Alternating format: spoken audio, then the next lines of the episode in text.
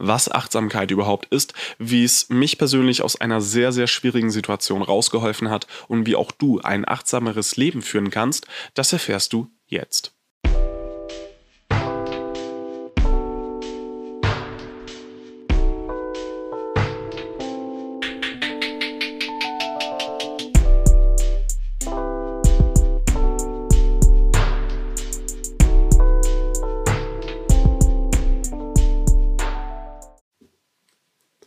Ja, und damit auch ein herzliches Hallo und willkommen zu einer neuen Folge von Minimal to Go. Wie in der letzten Folge schon kurz beschrieben, werde ich in der heutigen Folge über ein ganz besonderes Thema sprechen, nämlich das Thema Achtsamkeit.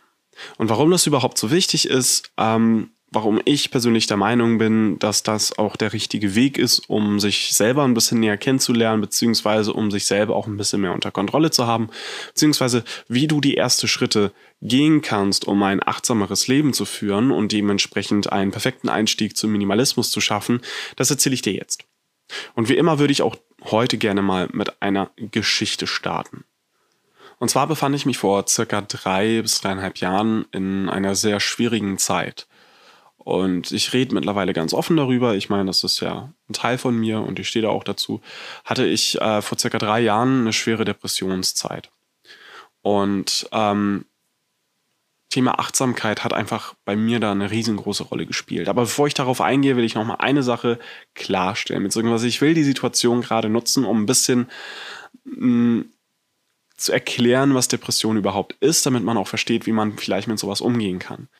Ich persönlich habe dann nämlich auch so Aussagen teilweise mir anhören müssen wie, ja, du musst dich einfach nur zusammenreißen oder denk einfach nicht drüber nach oder du musst mehr rausgehen oder solche Sachen. Und wer das, wer Depression schon mal hatte oder wer das gerade hat, der wird auch wissen, worüber ich rede.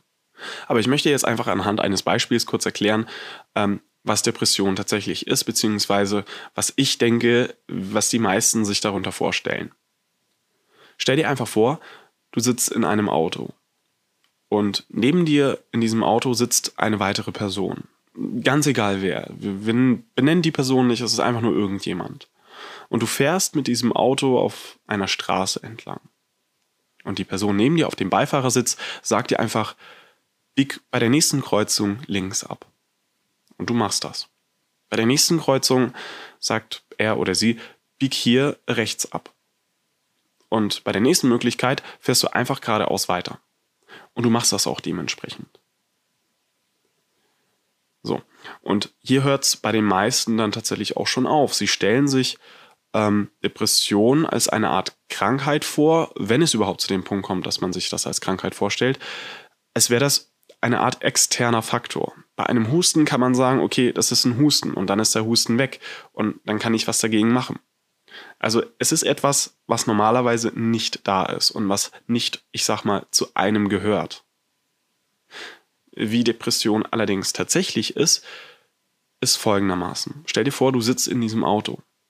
Du sitzt aber alleine in diesem Auto. Und du fährst die gleiche Straße entlang und möchtest bei der nächsten Kreuzung einfach nur links fahren. Und dementsprechend fährst du auch links, weil du das ja selber so möchtest. Bei der nächsten Kreuzung fährst du dann rechts und danach geradeaus. Ohne dass dir irgendjemand oder irgendetwas sagen würde, dass du diese Strecke nehmen willst oder diese, äh, diese Strecke nehmen sollst. Du tust es einfach, weil du selber das Bedürfnis danach hast. Und dementsprechend ist es auch umso schwieriger, das überhaupt erstmal klar und festzustellen, dass du überhaupt unter einer Depression leidest, weil das eigentlich immer noch du selber bist. Es ist alles in Ordnung im Sinne von, du fühlst dich nicht krank. Nur irgendwann merkst du, irgendwas stimmt nicht. Und vielleicht reagiert auch dein Umfeld dementsprechend darauf, dass sie merken, irgendwas stimmt nicht. Du willst weniger rausgehen, du willst weniger unter Menschen sein, aber trotzdem vermisst du sie. Und irgendwann kommt der Punkt, wo du da bist, wo ich war, nämlich, dass das Aufstehen selber morgens schon eine riesengroße Überwindung kostet. Eine riesengroße Kraft weil es einfach so schwierig ist und es eigentlich keinen Grund dafür gibt, auch wenn du Hunger hast und Durst hast und vielleicht Sachen zu tun hast, fesselt es sich trotzdem irgendwie an dieses Bett und du schaffst es einfach nicht. Sehr oft wird es auch als unsichtbare Kette mit beschrieben, was dich einfach irgendwo fesselt und dich nicht loslässt. Und genauso war es bei mir auch. Und der Unterschied zwischen einer Depression und schlechter Laune ist, wenn du schlechte Laune hast, dann weißt du, woran es liegt. Wenn zum Beispiel du einen Streit hattest mit einer Person, wenn dich dein Freund oder deine Freundin oder generell dein Partner verlassen hat, wenn vielleicht dein Hund gestorben ist, dann weißt du ganz genau, es liegt genau an dieser einen Sache, dass es mir gerade so schlecht geht. Wenn du allerdings eine Depression hast, dann weißt du nicht, woran es liegt.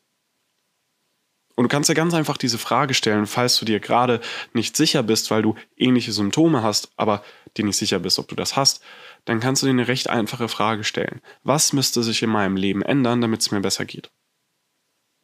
Und wenn die Antwort auf diese Frage, es könnte egal was passieren, es würde mir nicht besser gehen, ist, ja.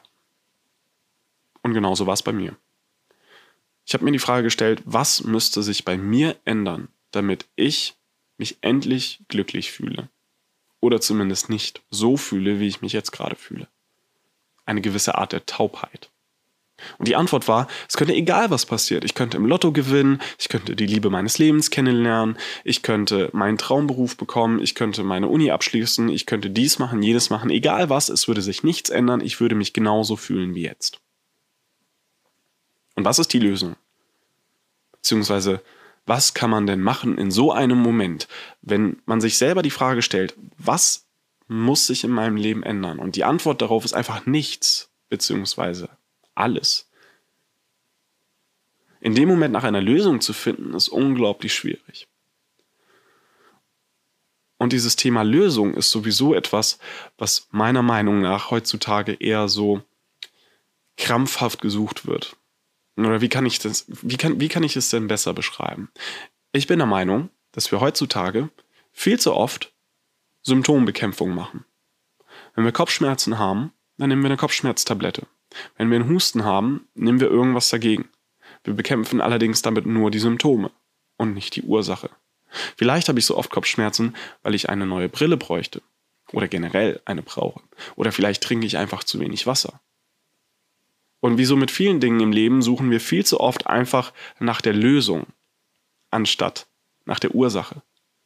Denn wenn ich die Ursache tatsächlich kenne, kann ich das Problem im Kern doch bekämpfen, so dass es nie wieder auftritt. Und wenn ich einfach nur die ganze Zeit lang Symptombekämpfung mache, kommt das Problem doch irgendwann wieder.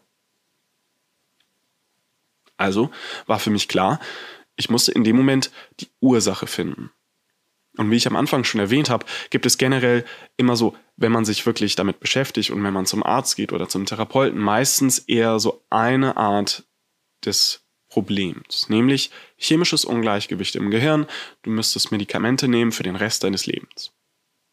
Aber eigentlich gibt es auch eine zweite Ursache, nämlich, dass irgendwas in deinem Leben so sehr nicht stimmt, dass dein Körper anfängt zu streiken, dass dich etwas im tiefsten Inneren so unglücklich macht, dass dein Körper auf einmal anfängt zu streiken in Form einer Depression, dass deine eigene Psyche anfängt, sich gegen diese äußere oder vielleicht sogar innere Einwirkung zu schützen und dir zu zeigen, ey, irgendwas stimmt nicht, du musst irgendwas unternehmen.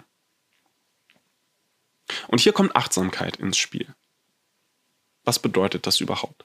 Achtsamkeit wird hauptsächlich als Meditation verstanden heutzutage, aber das ist ja nur das Achtsamkeitstraining. In der Achtsamkeit geht es eigentlich nur darum, dass du viel mehr auf dich selber achtest, auf das, was du tust und viel mehr auch darauf, warum du etwas tust. Wenn wir unseren Alltag so betrachten, dann machen wir eigentlich zu 90 Prozent der Zeit nichts anderes, als einfach nur zu reagieren darauf, was um uns herum passiert. Und in dem Moment, wo ich diese Reaktion, bevor ich überhaupt sie durchführe, in Frage stelle und meine Emotionen, die bei einer gewissen Aktion, die, wenn irgendetwas um mich herum passiert, aufkommen, zu hinterfragen und zu gucken, Moment, warum würde ich denn gerade so reagieren? Ergibt es überhaupt Sinn? Würde es mich wirklich weiterführen? Und in dem Moment, wo man sich mental selber so ein bisschen zwischengrätscht, kann man viel mehr erreichen. Und nochmal kurz das auf zurückgeführt auf meine Geschichte. Wie hat es mir denn persönlich geholfen?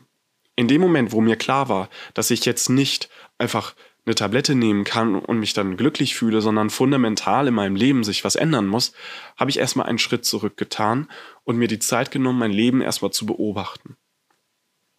Und zu gucken, was sind die Dinge in meinem Leben, die mich glücklich machen? Und was sind die Dinge oder die Menschen oder die Erfahrungen in meinem Leben, die mich unglücklich machen? Und das klingt erstmal leichter als getan, weil wie schon gesagt, 90 Prozent der Zeit reagieren wir und meistens eher direkt aus dem Unterbewusstsein heraus, weil wir das einfach so kennen. Es ist einfach eine Reaktion auf etwas, was vielleicht so oft schon uns widerfahren ist. Wenn wir im Stau stehen, dann ärgern wir uns. Aber ob uns das wirklich was bringt, das ist eine andere Frage. Und da sind wir schon im Bereich der Achtsamkeit. Und bei mir war es damals so, wie gesagt, ich habe mich dann einfach mal in ein Café hingesetzt, habe mein Handy zu Hause gelassen, habe mir einen Kaffee bestellt und habe einfach mal nachgedacht. Ich saß ungefähr eine halbe Stunde bis zwei Stunden da und habe einfach nur mal über mein Leben nachgedacht. Über die Dinge, die ich gerne tue, über die Dinge, die mir widerfahren sind, die ich nicht gerne tue, die Dinge, die mich stressen, die Dinge, die mich glücklich machen. Und habe so langsam angefangen, mental und später auch auf Papier die Dinge auszusortieren. Und der nächste Schritt, den man dann machen kann, nachdem man sich eine gewisse Übersicht darüber erschaffen hat, was sind wirklich die Dinge, die mich glücklich machen und die, die mich unglücklich machen, auszusortieren. Einfach mal auszusortieren und zu gucken, wovon kann ich mehr und wovon kann ich weniger tun. Wen von den Personen, die mich glücklich machen, kann ich öfter sehen? Und wen von denen, die mich unglücklich machen, weniger? Was sind die Dinge, Vielleicht die kleinen Sachen im Leben, die mich glücklich machen. Alleine in einem Café Kaffee trinken und nachdenken, dann sollte ich das vielleicht auch mal öfter machen. Oder sollte ich vielleicht die bestimmte Art von Musik ein bisschen öfter hören, dann mache ich das mal. Und einfach mal, wie gesagt, auszusortieren. Die Dinge oder Menschen, die mich glücklich machen, davon mehr in mein Leben zu integrieren.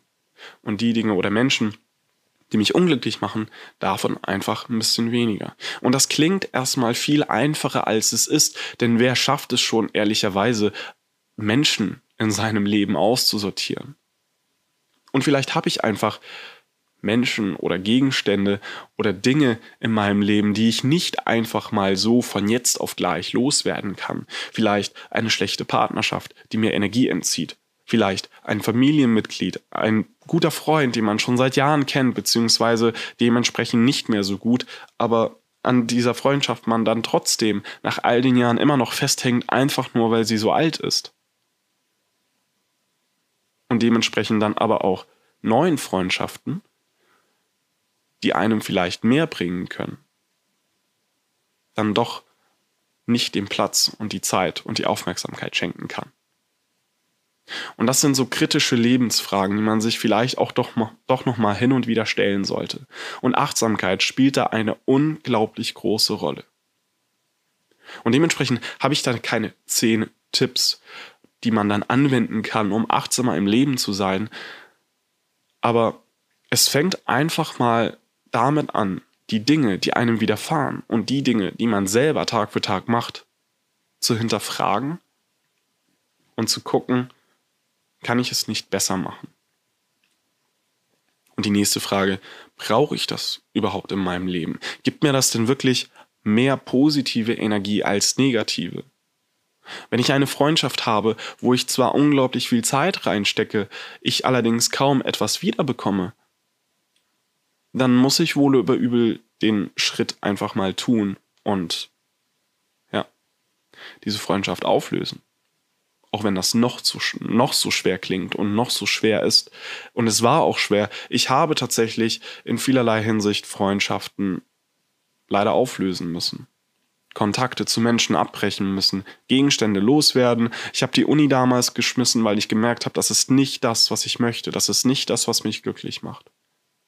Und einfach, dass ich mir die Zeit genommen habe, ein bisschen achtsamer mit den Dingen zu sein, die ich tue und die mir widerfahren darauf zu achten, was die Dinge sind, die mir wirklich Energie schenken und die Dinge, die mir Energie ziehen, habe ich schon so viel in meinem Leben ändern können, dass ich ein Jahr später die Depression hinter mir hatte und die glücklichste Zeit meines gesamten Lebens vor mir hatte.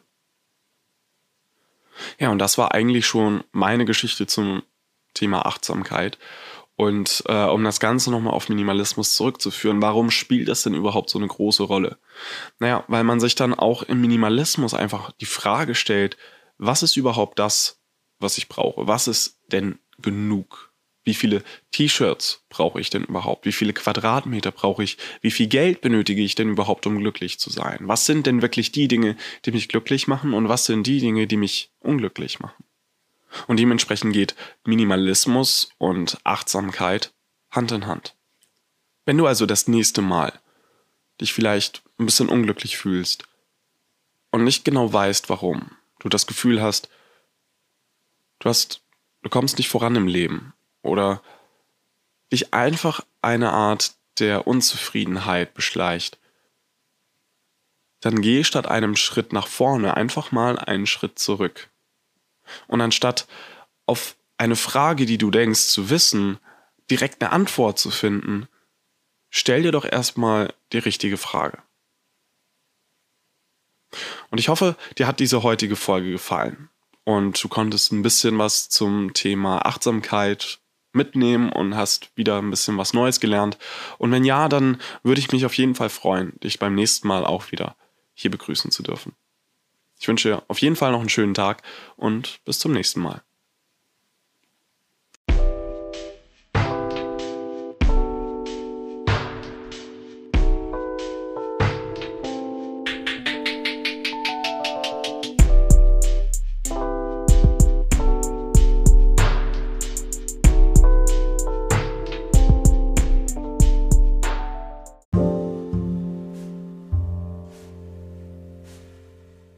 Ich hoffe, dir hat diese Episode gefallen.